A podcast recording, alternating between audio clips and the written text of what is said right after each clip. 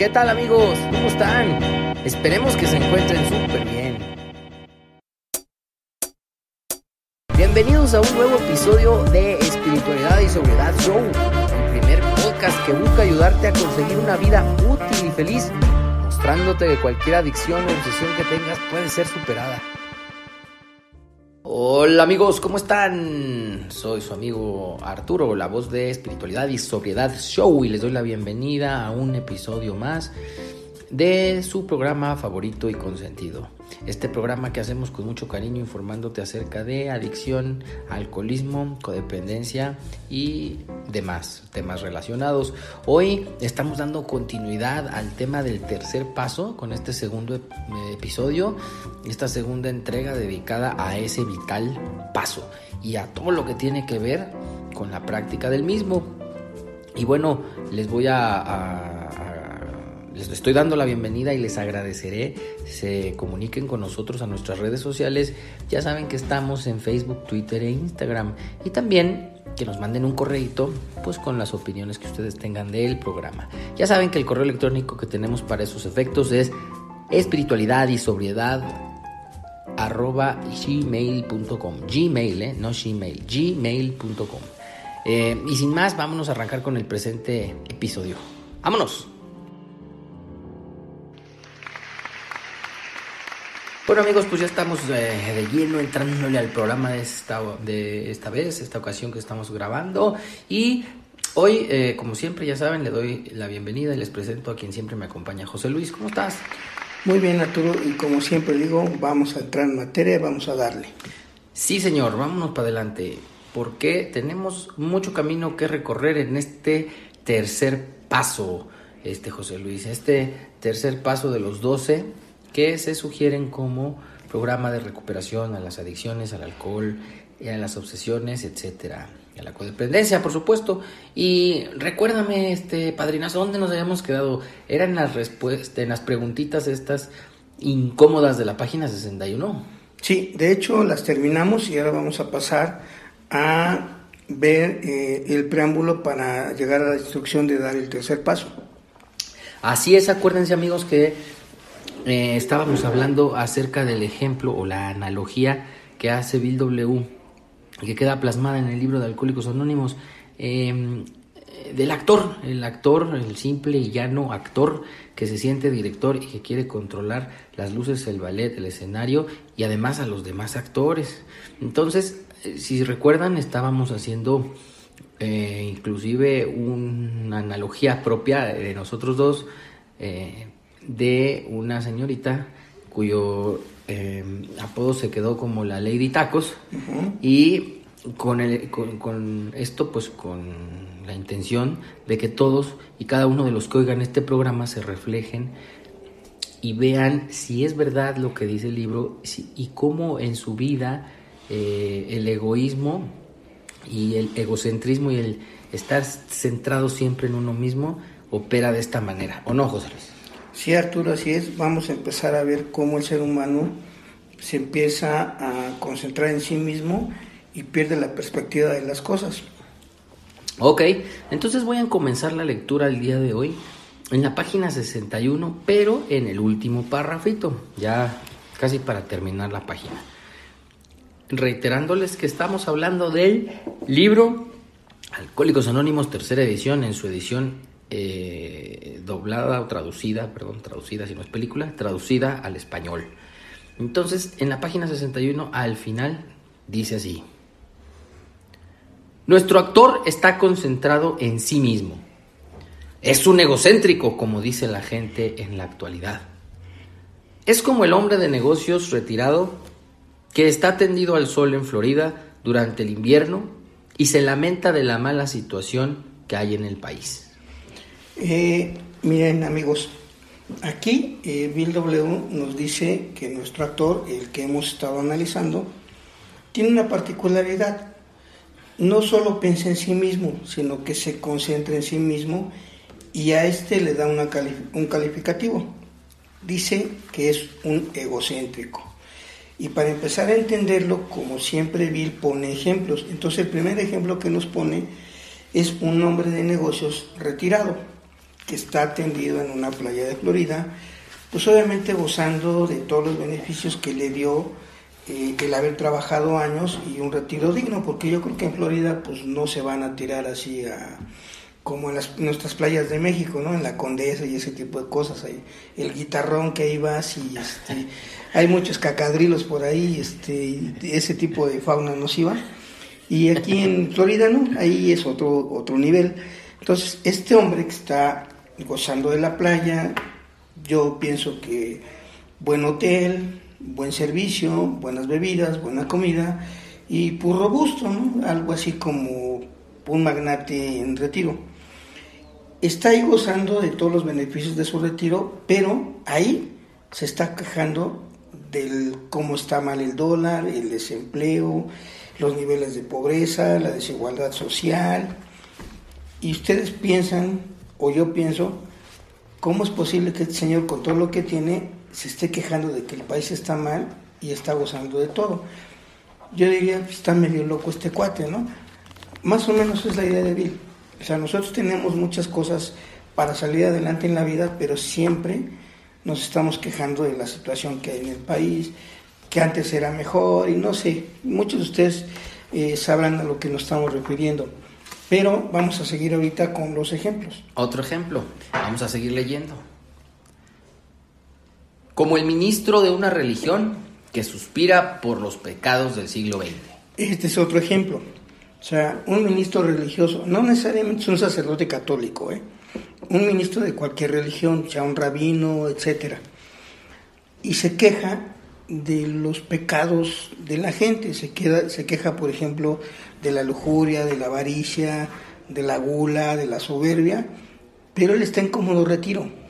O sea, él nada más tiene que cuidar su templo, tiene que medio guiar a sus feligreses, y a veces los feligreses son los que le dan sustento a este hombre, a este ministro, pero él sigue quejando de los grandes pecados del siglo XX, ¿no? La pederastía, y, vamos a hacer oración por nuestros hermanos pecadores, y, pero nada más se queja, pero no toma acciones para, para aportar algo al mundo más que pura oración y pura meditación y puro queja y puro sermón en, sus homilías, en sus disertaciones, en sus discursos, y pues la gente dice, pues ya hagan algo, ¿no? se están quejando de la pobreza, vamos a decir, y recibiendo diezmos, ¿no? son ejemplos, ¿eh? No se lo vayan a tomar a personal. Además, con toda la serie de detalles que les hemos conocido a los representantes religiosos, ¿no, José Luis? Que muchas veces son los individuos con peores conductas y más eh, que más lastiman a, a, la sociedad, a los menores de edad, etcétera, y este suspirando por los pecados de la gente. ¿no? Es, es un ejemplo igual como tú dices, bien de una persona súper eh, en sí mismo contradictorio, ¿no? Sí, así es. Sigo. Como los políticos y reformistas que están seguros de que todo sería utopía si el resto del mundo se portara bien. Miren, esto ya lo hemos platicado en podcasts anteriores, pero otro ejemplo cortito. Eh, los políticos, según su partido político, valga la expresión, según su ideología política, ellos tienen las mejores ideas para que el país o su comunidad o su estado o su municipio salgan adelante. Y pues van desde la cuestión comunista, la cuestión este, capitalista, la cuestión imperialista, todo ese tipo de cosas. Según su perspectiva, si toda la gente, el pueblo, hiciera lo que ellos les están diciendo, habría para todos, habría agua para todos, habría dinero para todos, habría servicios para todos, la gente no tendría por qué estar peleando, la gente no tendría por qué salir a robar, no tendría por qué asesinar, si la gente siguiera sus ideas. Pero los del partido político contrario pues piensan exactamente lo mismo, que las ideas de los otros están equivocados y que las de ellos son las mejores.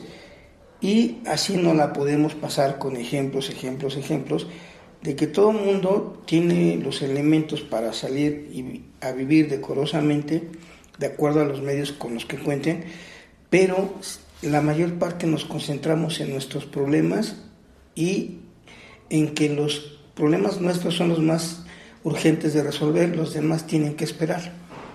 Eh, sí, lo, lo, lo resumiste muy bien. Así se sintetizaría también el político reformista. Voy a seguir leyendo. Dice, como el proscrito descerrajador de cajas fuertes que cree que la sociedad lo ha maltratado. Miren, este es el ejemplo más claro que puede poner Bill aquí, según yo, porque un ratero despoja a alguien de sus bienes y al despojarlo de sus bienes materiales, pues obviamente lo, lo, lo desprove o le quita su tranquilidad material, su tranquilidad emocional, lo atrapan, lo condenan, lo sentencian y va a dar a la cárcel porque hizo algo indebido, de acuerdo a la ley. Ya dentro de la cárcel se la pasa quejando que la sociedad es injusta porque hay gente que es más ratera y más ratera que él que roba más y no es justo que ellos anden libres y él esté encerrado. Bueno, si lo vemos en un plano general, pues obviamente si hiciste algo que va contra la ley y te atrapan, pues tienes que pagar una condena por lo que hiciste y es justo. Pero este señor no, este ratero que está hablando aquí, violó una caja fuerte, sustrajo los bienes, despojó a otras personas de lo que habían ganado, lo atrapan, lo encierran y él dice que la sociedad es injusta. Imagínense ese grado de, egocentrismo pensando que él es el bueno y toda la sociedad es la que está mal. Sí, sí, está, está muy claro, ¿no? Otro caso de una contradicción, una falta de, de coherencia entre lo que haces, piensas, dices. Bueno, y vamos a seguirle. Dice, o como el alcohólico que lo ha perdido todo y está encarcelado. Este, miren, vamos a meterle a nuestros amigos codes, que luego se sienten discriminados. Dice que está encarcelado y que lo ha perdido todo. Vamos a ponerlo ya más, más claro. Y estamos encarcelados por nuestros resentimientos, por nuestros temores, y la llave con la que todavía nos aseguramos que estamos encerrados se llaman defectos de carácter y que lo hemos perdido todo. Cuando hablamos de perderlo todo, no solamente habla en el aspecto material, hemos perdido esperanza, hemos perdido alegría, hemos perdido ambiciones, hemos perdido proyectos, no por lo que ha hecho la gente únicamente, sino por nuestros deseos de venganza, nuestros temores, todas esas cosas que van a salir a la luz cuando lleguemos al cuarto paso, hemos perdido la utilidad en la vida hacia otros seres humanos y nos concentramos tanto en nuestras miserias internas que a veces hemos perdido la capacidad de ver que podemos salir adelante. Entonces, eh, ya hablando de nosotros los alcohólicos aquí en este capítulo, nos hace ver que ya no tenemos nada que perder, ya no tenemos nada que arriesgar. Entonces, hay que dejar a un lado los temores para ya entrar a, la parte de acción del programa. Bueno, y para terminar el párrafo, voy a continuar la lectura. Cualesquiera que sean nuestras protestas, no estamos la mayoría preocupados por nosotros mismos, por nuestros resentimientos y nuestra autoconmiseración. Fin del párrafo. La respuesta es muy sencilla, amigos, si practicamos la sinceridad. La respuesta es sí. Sí, sí estoy así, sí estuve así cuando llegué a Alcohólicos Anónimos, preocupado en mis problemas, preocupado por mi autoconmiseración y por mis resentimientos. La respuesta, insisto, es sí. Yo no, no podía tapar el sol con un dedo y decir que no. Las evidencias me estaban diciendo, estás mal, pero yo no lo sabía diferenciar hasta después que empecé a entender esto ya pude contestar estas preguntas y sí, la verdad sí duele, ¿no? Pero eh, no tanto como uno piensa, ¿eh? ¿eh? Sí, y yo para este, terminar y el párrafo continuar con el que sigue, quisiera nada más decir estos ejemplos que como tú los explicas, José Luis, suena tan absurdo, tan incongruente por parte de estos personajes, que hasta, bueno, dices, ¿cómo es posible, no? Que, un, ratero violador de cajas fuertes se molesta eh, porque la sociedad lo margina, lo, sacan de la, de la, jugada, ¿no? ¿Cómo es posible que un político se la viva eh, adoctrinando o sermoneando, igual que los eh, clérigos o, los representantes de la iglesia, y cuando ellos son los primeros que cometen toda clase de tropelías y robos y saqueos contra el gobierno y contra la gente y la iglesia y todo? Entonces, así de incongruentes al punto eh, de que da risa, pues así somos nosotros muchas veces, eh, centrados en nuestros resentimientos y nuestra autoconmiseración, y entonces exigimos o demandamos de los demás conductas que nosotros somos incapaces de llevar a cabo y nunca lo hemos hecho ni lo vamos a hacer. Este, esta parte del texto nos sirve mucho para darnos cuenta y abrir los ojos a la conciencia de estas situaciones, porque así hemos vivido consumiendo y sin consumo, ¿no? Sí, aquí ya habla, eh, si lo ponemos en contexto, ya no estamos consumiendo. Entonces, primera regla que tenemos que entender es que en consumo y sin consumir, nosotros hemos actuado de esta manera, nosotros hemos atravesado esta manera de vivir tan infausta que obviamente tenemos que abrir los ojos y ponernos a pensar que seguir, seguir viviendo así es el desastre. Lo tocamos cuando vimos el capítulo Los agnósticos, en un, en un fragmento que decía, seguir siendo como somos significa el desastre. Y aquí nos lo vuelve a plantear Bill W., pero ya de otra forma, más específica, más dura y más tajante. Seguir siendo así, pues obviamente no, no nos va a sacar de la ruina en la que nosotros mismos nos metimos. Y todo esto tiene de fondo una respuesta que ya a estas alturas del programa vamos a conocer esta palabrita y nos va a acompañar durante algunos pasos, ¿verdad? Que vamos a empezar a darnos cuenta cuán impregnada o eh, en el fondo de uno se encuentra esta palabrita. Eh, yo lo decía el otro día en la entrevista que nos regaló Fabiola, yo esta palabra la malentendía y la confundía con envidia o con no querer compartir lo que es mío, pero tiene un significado mucho más profundo. Voy a seguir leyendo el párrafo este, subsecuente en la página 62, ¿no, Padrino? Sí, dale. Ahí le va. Egoísmo, concentración en sí mismo. Creemos que esta es la raíz de nuestras dificultades. Ok, vamos a hacer una pausa ahí. Podemos dar muchas definiciones al concepto de egoísmo y estamos bien, estamos en todo nuestro derecho de investigar. Pero aquí Bill W ya nos ahorró buscar definiciones. La definición en el programa de los 12 pasos a la palabra, a la palabra egoísmo es concentración en sí mismo, me concentro en mí. El párrafo anterior que acaba de terminar Arturo de leer me concentro en mis resentimientos, que es parte del egoísmo, y en mi autoconmiseración, que es otra parte del egoísmo. Mis resentimientos, mi autoconmiseración son los más importantes, son a los que la gente debe de hacerle caso. Es, eso es lo que tenemos que tener bien claro.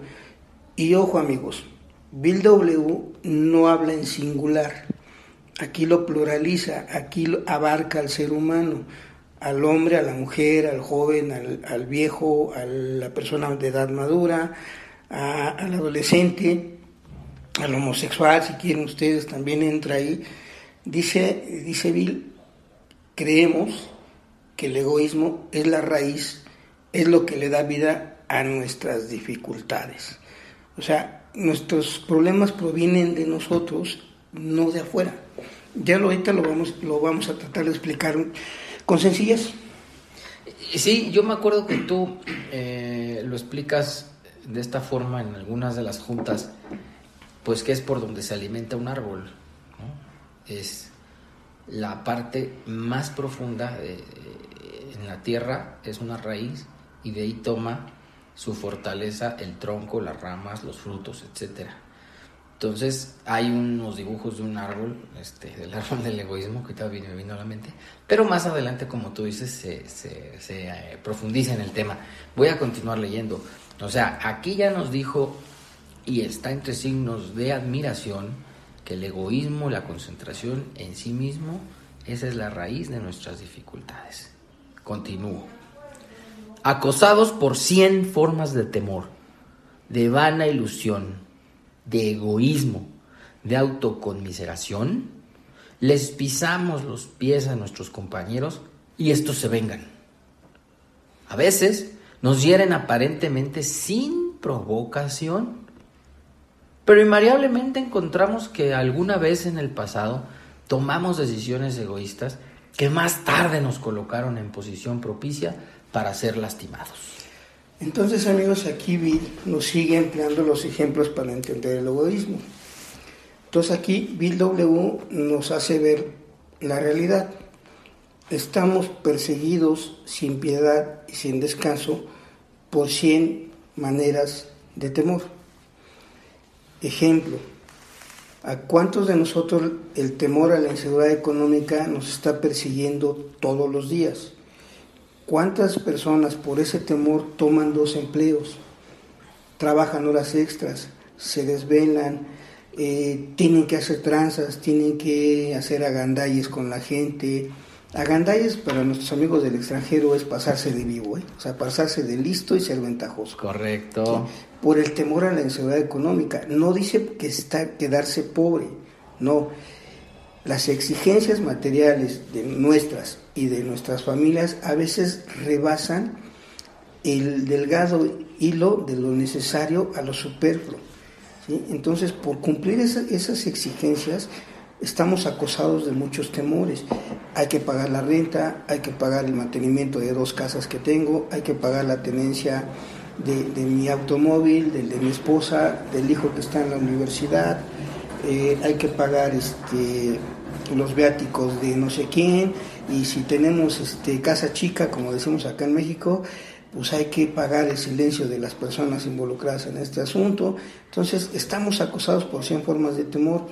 Después seguimos acosados por una vana ilusión, que es fantasía, esencialmente. Estamos acosados por la fantasía de que voy a ser feliz con la amante, porque ya con mi esposa no, pero no tengo el valor de dejar a mi esposa y mi cabeza empieza a fantasear mil maneras de acomodar esto yo sigo eh, angustiado, sigo malhumorado, sigo con un pesimismo endemoniado, sigo con un mal humor todos los días. Y luego vuelve a usar Bill W la palabra egoísmo. Ahora me vuelvo a reconcentrar en todos mis problemas que yo tengo, en mi falta de tiempo para hacer las cosas, en mi enojo, en mi desconsideración. Me vuelvo a concentrar demasiado. Al no poder solucionar esto, Ahora viene otro acompañante, me autoconmisero. Me empiezo a llenar de lástima por mí mismo, de que soy un inútil, de que solo a la gente le sirvo para proveer, de que únicamente la gente me busca por mi dinero, no me buscan por lo que yo valgo, que ojalá existiera alguna persona que me quisiera por lo que soy, y empiezo a tirarme al suelo.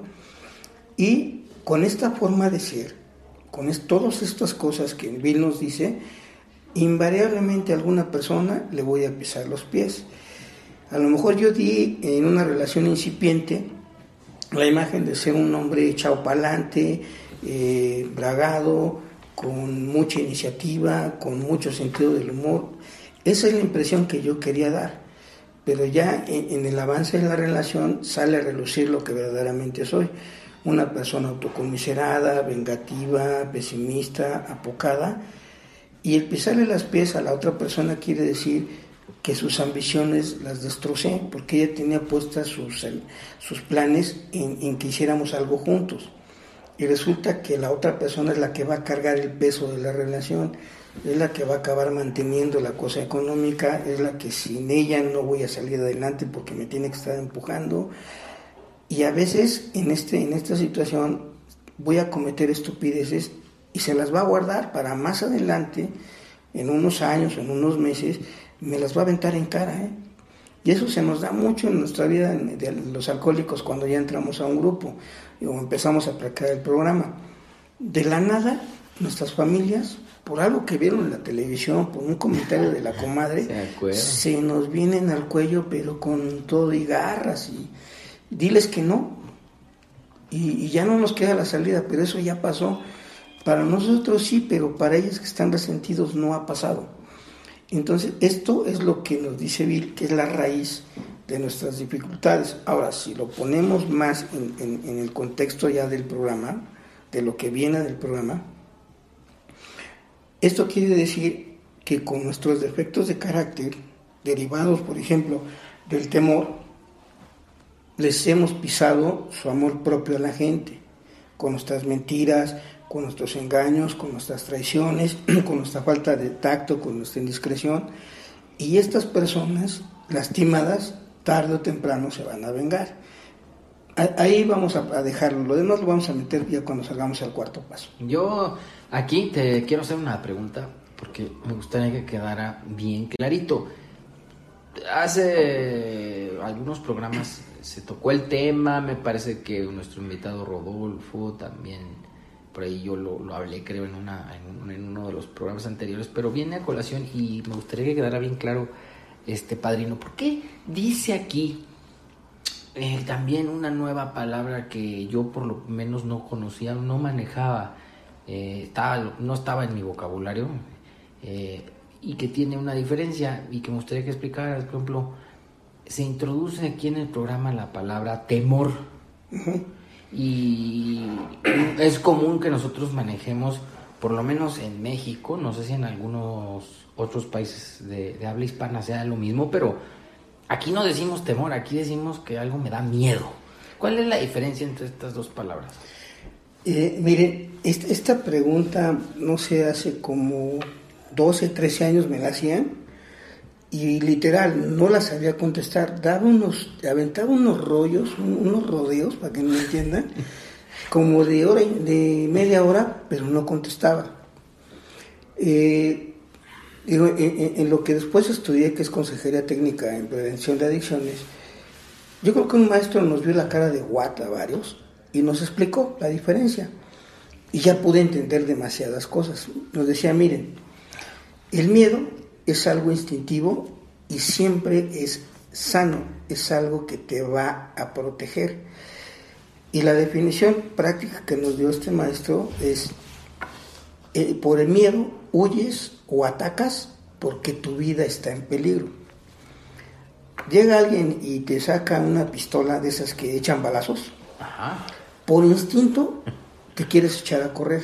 Si te agarra en la calle, por instinto sin razonamiento te escondes, huyes, porque tu vida está en peligro, no lo razonas, simple y sencillamente huyes. Pero si ya no te queda de otra y el acoso está muy fuerte y no tienes, por instinto te defiendes, por instinto atacas para proteger tu vida. Ese es el miedo. Ese siempre te hace tomar acciones para salvar tu vida y retirarte del lugar donde estás en riesgo o de las personas que estás en riesgo. El temor es algo que paraliza al ser humano a tomar medidas sanas para corregir eh, daños o corregir cosas que están mal en la parte interna del ser humano. Cuando hablamos de temor, ya en el cuarto paso, eh, nos hace ver el W que este temor, estos temores surgen principalmente de la falta de confianza que tiene el ser humano en sus propias capacidades. Por eso nosotros siempre queremos estar los seres humanos queriendo demostrar que somos el número uno en todo. ¿eh? Y los demás son pendejos. Prácticamente así. Pero también otra característica del temor es que son cosas que están amenazando nuestras áreas de vida. Eh, amplio.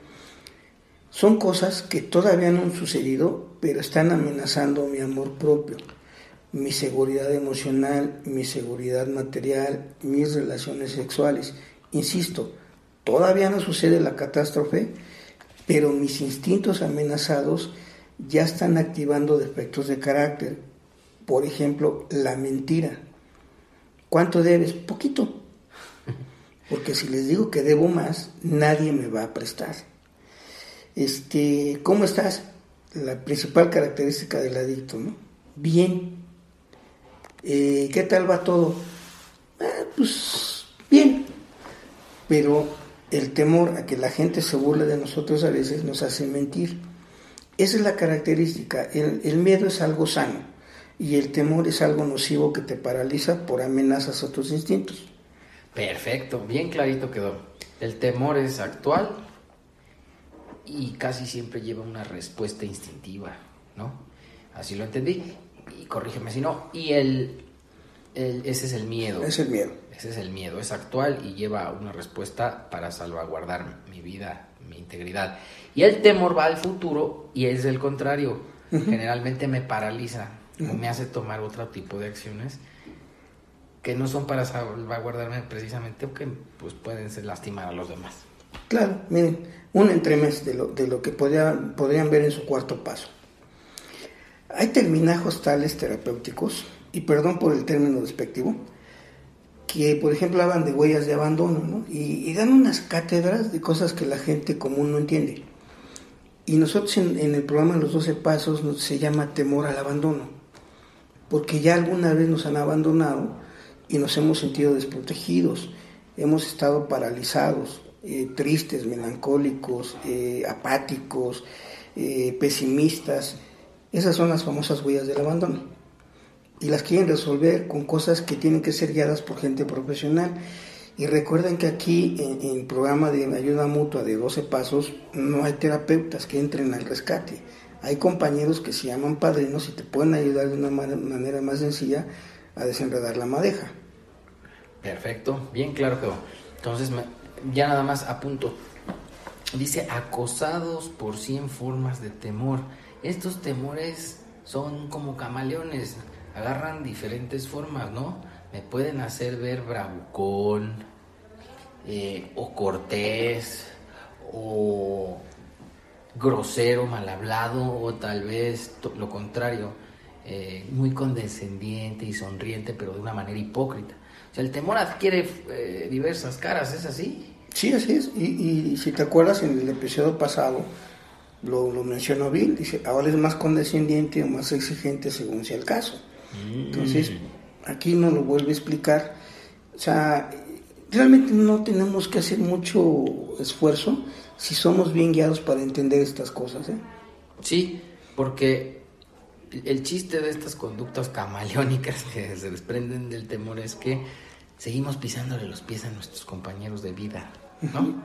Entonces, mire, cuando ya se empieza a entender esto, empezamos, yo creo, que a comprender el significado de devolución de sano juicio. Porque con un poquito de sano juicio empezamos a entender estas sutiles diferencias y empezamos a ver lo necesario que es obtener el sano juicio para saber diferenciar lo que decía Arturo, esa tenue línea entre cuándo es un defecto de carácter y hasta dónde puede llegar y hasta cuándo puede ser una, una cualidad que nos puede ayudar a salir del hoyo. Para eso estamos buscando la recuperación primaria. ¿eh? Perfecto. Y se va, yo creo que va a quedar bien entendidito con lo que continuamos este, leyendo. Vamos a darle más o menos mitad de la página 62. Así es que nuestras dificultades, creemos, son básicamente producto de nosotros mismos, surgen de nosotros y el alcohólico es un ejemplo extremo de la obstinación desbocada, aunque él piense que no es así. Por encima de todo, nosotros los alcohólicos tenemos que librarnos de ese egoísmo tenemos que hacerlo o nos mata. Dale. Pues. Entonces, eh, vamos a ponerlo en un lenguaje ya más directo. Así es que nuestros defectos de carácter, creemos, son básicamente producto de nuestros temores, de nuestros resentimientos y surgen desde adentro de nosotros. Los defectos, nuestras dificultades no entran, surgen porque están dentro de nosotros. Y aquí se hace una diferenciación. Los alcohólicos, los que tenemos la alergia al alcohol y a las drogas, esos somos necios como no tienen una idea. un ejemplo extremo de la obstinación desbocada, yo no puedo parar de beber cuando empiezo, pero mi necedad dice, yo sí lo puedo controlar. Si me tomo nada más pura cerveza, lo voy a controlar. Cuando he tomado pura cerveza, me pongo hasta el cepillo, me pongo pedísimo, me pongo borrachísimo y le echo la culpa a otras cosas, a la temperatura de la cerveza, a que la sacaron del refri y se quemó, luego la volvieron a meter, de que esa marca de cerveza me sentó mal, a que no comí. Empiezo a querer buscarle justificación a lo que no tiene.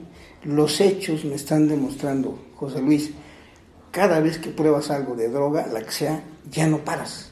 Los hechos, ¿eh? No la opinión de la gente, los hechos. Pero yo digo, no, lo que, la que viene sí la voy a controlar y aparte la voy a disfrutar. Eso en cuanto al alcohol, el consumo de alcohol y drogas. En cuanto a mis conductas nocivas, ahí sí somos especialistas en escurrir el bulto. ¿eh? Es que por su culpa me empedé. Es que si mi vieja cambiara, yo no bebería tanto. Es que si mi patrón no me exigiera tanto, yo no estaría tan presionado ni tan estresado. Siempre estamos buscando alguna justificación para evadir las responsabilidades que nosotros tenemos de solucionar los problemas en los que nos metimos y queremos que otro lo haga. Sí, y te iba a preguntar, te iba a, complementar esto diciéndote que dice, habla del alcohólico. Sin embargo, en este programa ya sabemos que también dirigimos algunos comentarios hacia los codependientes. La obstinación desbocada en un codependiente, pues es muy evidente, ¿no, José Luis? Porque, pues, ¿cuántas veces no la pareja, el muñeco, la muñeca, ¿no?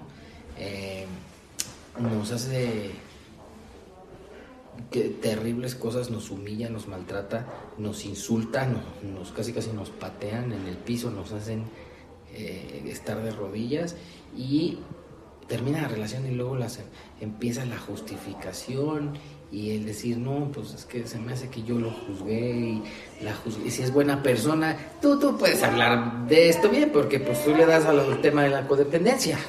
Miren, este, lo que acabamos de leer, les voy a pisar los pies a los codependientes. Ellos saben cómo quieren resolver la mayoría de sus dificultades poniendo límites no suena mal, pero en la práctica los hechos demuestran que la relación, en vez de solucionar, empeora. No se ponen a pensar con un poquito de sentido común que las, dificultades, los problemas en los que se han metido en las relaciones con otras personas se resuelven con cualidades, se resuelven con virtudes, se resuelven con eh, principios espirituales y ellos lo quieren resolver con límites. Decía Arturo, se acaba la relación y se va cada quien por su lado para más adelante volver a regresar sobre las mismas bases, mentiras, engaños. Y lo que ellos creen que son cualidades son defectos. Por ejemplo, ellos creen que son obedientes cuando en realidad son gente muy sumisa, la mayoría de los codependientes por lo menos en lo que en los que están en grupos que son mujeres, porque igual debe de haber el mismo número de hombres, pero ellos es muy difícil que lleguen a un grupo de codependientes.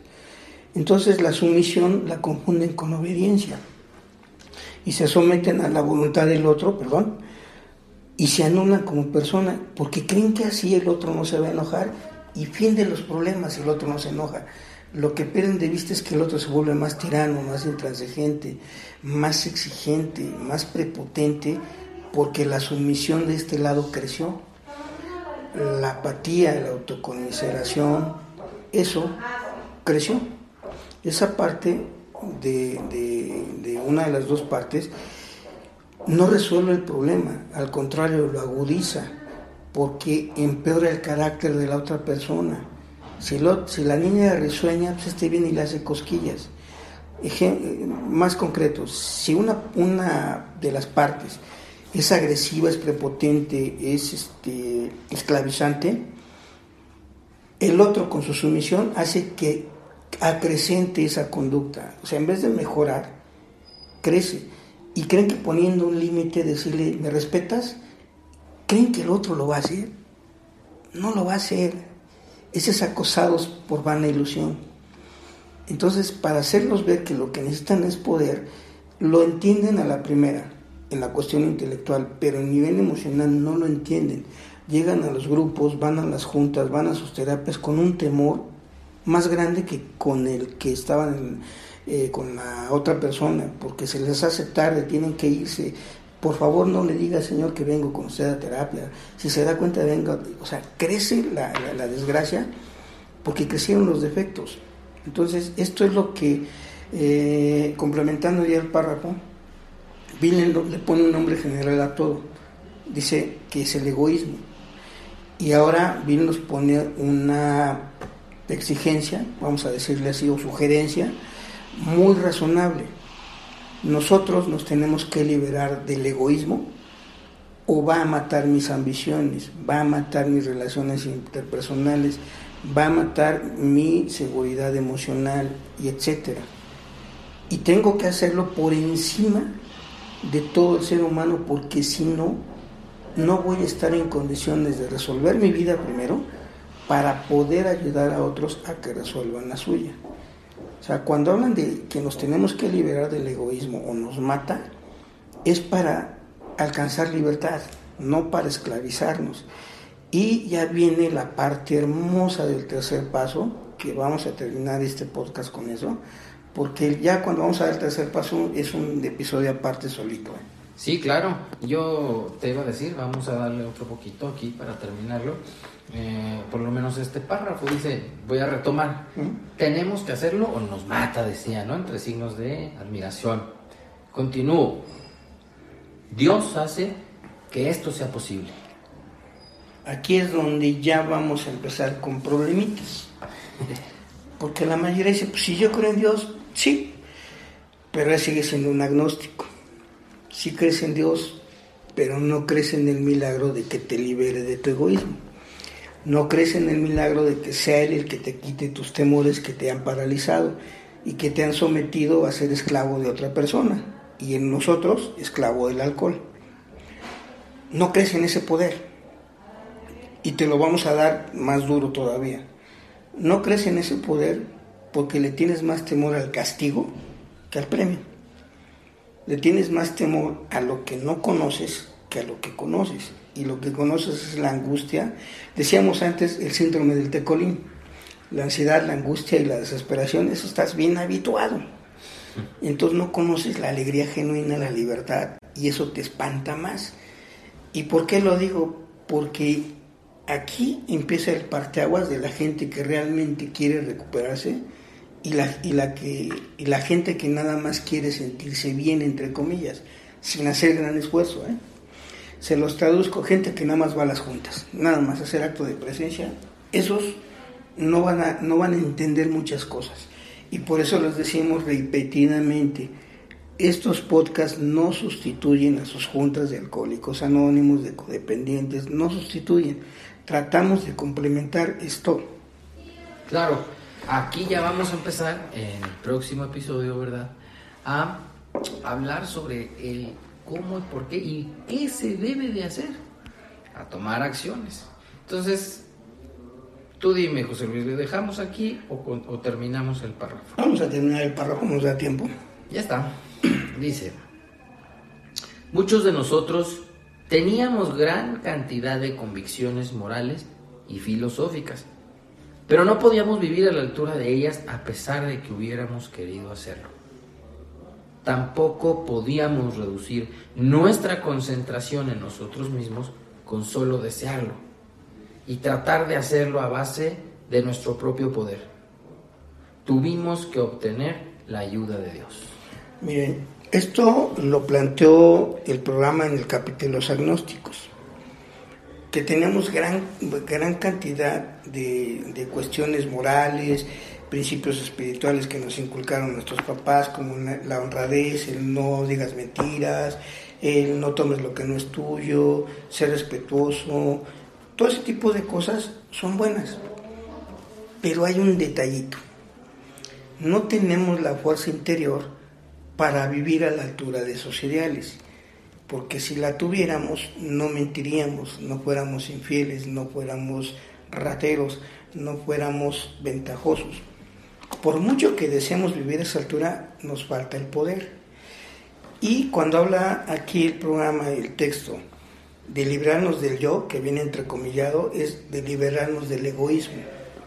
Con nuestro puro intelecto y fuerza de voluntad no podemos dejar de concentrarnos en nosotros mismos.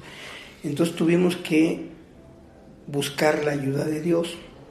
Y cuando habla de ayuda, es que Él va a cooperar, dándonos la fuerza interior, pero los que van a hacer las cosas somos nosotros, los seres humanos porque Dios no nos metió en las broncas, nos metimos nosotros.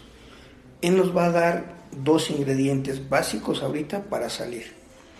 Primero, sano juicio, para entender las cosas y por qué están pasando. Y el segundo es para que nos dé la fuerza para empezar a practicar las cualidades, para salir de los problemas e ir aprendiendo y no meternos en más. Esta es la aventura de lo que sigue del programa. En ese, en ese rumbo, en ese camino, va a empezar a operar él ya en los hechos. ¿eh? Se va a empezar a alejar la idea del consumo. Se van a empezar a quitar otras cosas y sin darnos cuenta porque estamos buscando cosas mejores. Entonces, el mayor testimonio de esto es que lo vamos a ver entre pura gente, puro ser humano. No tienen que venir los santos a decirnos cómo es vamos a verlo en gente común y corriente.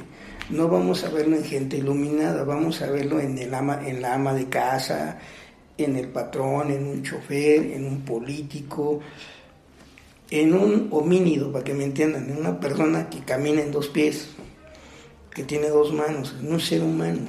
Porque eso llegamos a los grupos, seres humanos.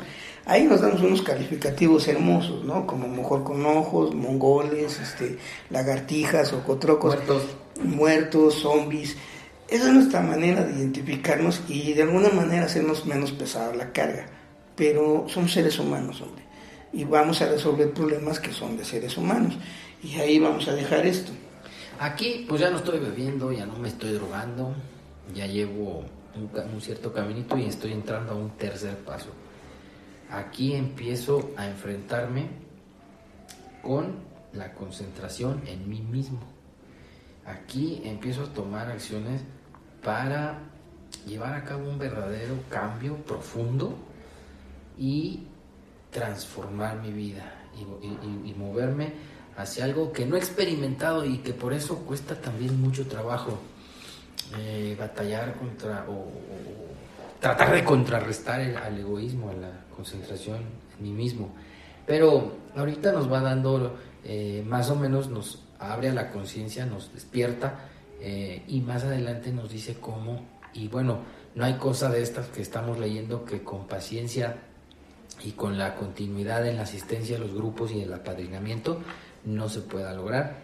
Y como lo hemos dicho en múltiples ocasiones, pues también otros problemas de adicción, de, obsesiones pueden resolverse con estos métodos que plantea o estos eh, principios espirituales que plantean los pasos que vienen inmersos y que estamos descubriendo juntos aquí en Espiritualidad y Sobriedad Show, leyendo y reflexionando el libro. Así es que hasta aquí lo vamos a dejar hoy, mi José Luis, porque viene la parte, una parte también muy bonita del tercer paso que nos da pauta para hacer otro programa. ¿Quisieras despedirte con algún comentario? Sí, Arturo, gracias. Amigos, eh, espero que estemos echando un poquito de luz a tantas confusiones que hay en, cuanto a la simplicidad del programa. Y, redondeando lo que decía Arturo ahorita, eh, el podcast, los podcasts que vienen, ya vamos a dar eh, la entrada formal a cómo se da el tercer paso y lo sencillo que es y el compromiso que uno adquiere con esto. Correcto, vámonos. Y amigos, eso es todo por el día de hoy. Esperemos que les haya gustado este episodio dedicado al tercer paso y que por favor nos hagan llegar sus comentarios al respecto del programa del tercer paso de cualquier otro de los episodios. Cualquier comentario es bien recibido a la dirección de correo espiritualidad y sobriedad eh, gmail.com. Y recuerden que pueden escucharnos a través de nuestras plataformas de Spreaker, Spotify, iTunes y YouTube. Y nuestras redes sociales están abiertas también para que las visiten, vean las fotos y nos den manita arriba o like en Facebook, Twitter e Instagram. En todas esas nos encuentran como espiritualidad y sobriedad todo junto. Por favor, disculpen, eh, estamos haciendo lo posible para que los audios sean de mucha calidad, pero a veces hay eh, pues gente que está aquí al lado de nosotros que habla muy fuerte o grita o pues ya saben cómo es esto, ¿no? Pero lo estamos haciendo con mucho cariño. Eh, sin más por el momento me voy a despedir agradeciéndoles nuevamente el favor de su escucha y nuevamente dándole las gracias a todos nuestro público querido que nos oye y eso lo sabemos por las mediciones de las redes sociales que nos están escuchando en países como Costa Rica, Brasil, Estados Unidos, Perú, Colombia, Venezuela, Argentina y Chile y hasta en Europa nos oyen en España e Italia. Un saludo con mucho cariño para todas las personas que nos escuchan en esos países y en nuestro México querido en todos los estados. Les mando un fuerte abrazo donde quiera que estén y por favor les pido que tengan mucho ánimo. Recuerda darle manita arriba y compartirlo. Alguien podría necesitarlo. Por favor no dejes de suscribirte a nuestro canal ¿Te has quedado con ganas de más? Te invitamos a seguirnos en todas nuestras redes sociales. ¡Chao amigos!